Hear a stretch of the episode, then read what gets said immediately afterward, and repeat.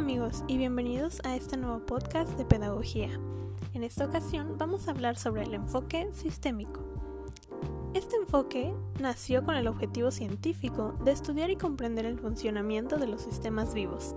Plantea una visión y unos principios complementarios que, aplicados a nuestras organizaciones y proyectos, nos permitirán superar las limitaciones en el trabajo que hoy nos frena.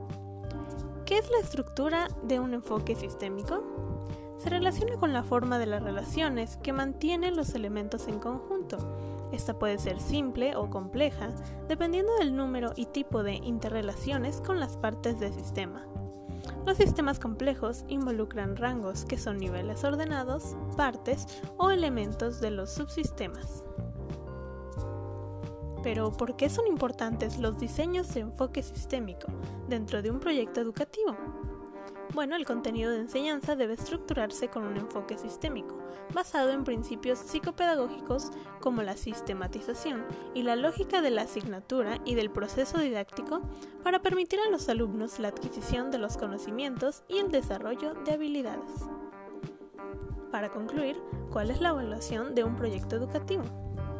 La evaluación no debe concebirse como una tecnología, sino como una disciplina sustentable teóricamente y con una raigambre sociocultural y política que puede contribuir en forma efectiva asegurando la relevancia y pertinencia social de las instituciones respecto de un contexto determinado.